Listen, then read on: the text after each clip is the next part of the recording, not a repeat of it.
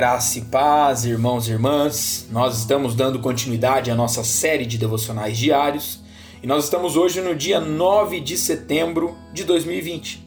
E o tema proposto para nós hoje é a nossa força.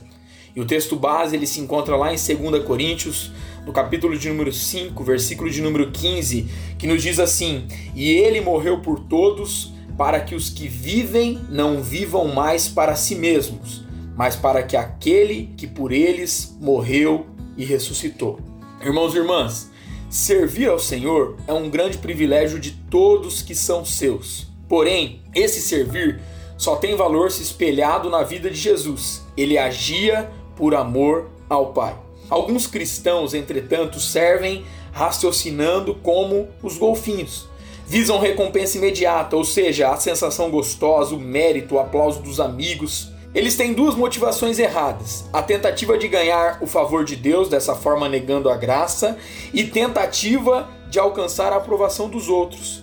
Porém, essas motivações trazem frustração, raiva e autopiedade. Ou seja, não aconteceu e não irá acontecer como a pessoa gostaria. Ou a pessoa vai dizer assim: ah, não aconteceu como eu queria. Há muito o que fazer. Os desafios são inumeráveis. O que nos dá força? Um morreu por todo. Nós estamos convencidos.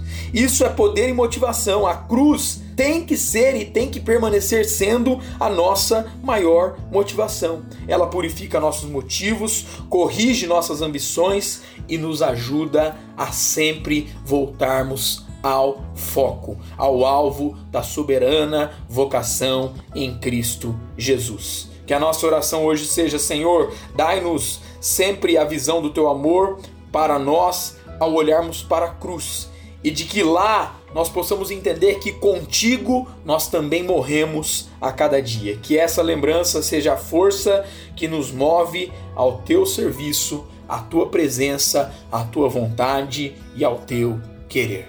Deus abençoe meu irmão e minha irmã, sua vida, sua casa, sua família, em nome de Jesus.